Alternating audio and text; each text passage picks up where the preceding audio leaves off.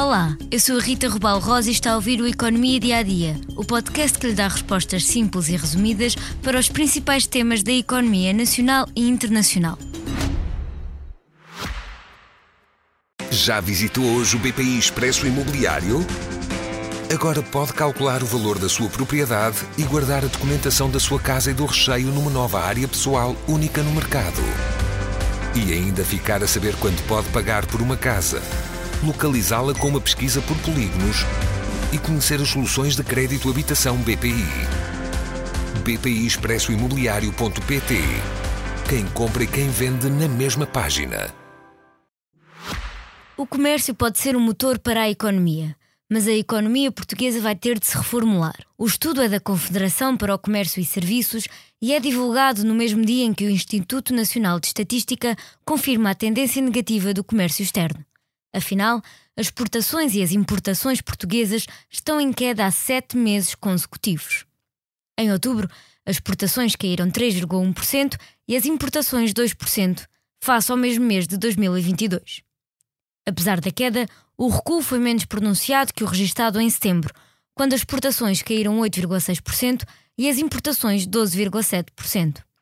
A impulsionar esta queda estiveram os combustíveis, cujas exportações diminuíram mais de 22% e as importações recuaram 23%. Outubro é o sétimo mês consecutivo de quebra nas transações de bens de Portugal com os mercados externos. O pico da queda das exportações ocorreu em julho, quando as vendas portuguesas ao exterior caíram 10,5% em termos homólogos. Já as importações tiveram sua maior queda em setembro.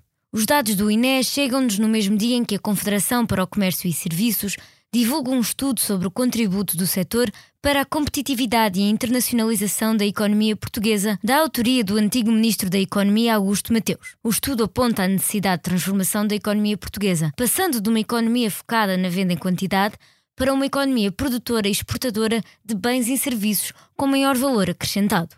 Segundo o estudo, para tal é preciso um reencontro do turismo com o país e do país com o turismo mas também é necessário reposicionar o país nas cadeias de valor globais e ainda reapreciar o papel do comércio.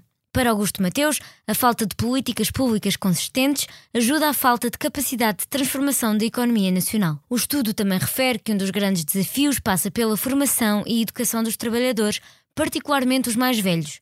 Uma das possíveis soluções passa por aproximar o sistema educativo das empresas. Pode ler mais sobre o assunto no site do Expresso. E antes de acabarmos o episódio de hoje, convido a ouvir o mais recente episódio do podcast O Mundo a Seus Pés, onde os jornalistas da secção internacional do Expresso falam sobre os acontecimentos e figuras internacionais do ano de 2023. Obrigada por estar desse lado. Se tem questões ou dúvidas que gostaria de ver explicadas no Economia Dia a Dia, envie um e-mail para rrrosa.expresso.empresa.pt. Voltamos amanhã com mais novidades económicas.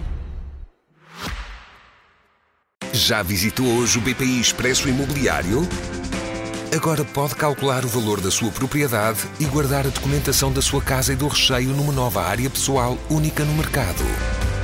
E ainda ficar a saber quanto pode pagar por uma casa, localizá-la com uma pesquisa por polígonos e conhecer as soluções de crédito habitação BPI. BPI Expresso Imobiliário.pt Quem compra e quem vende na mesma página.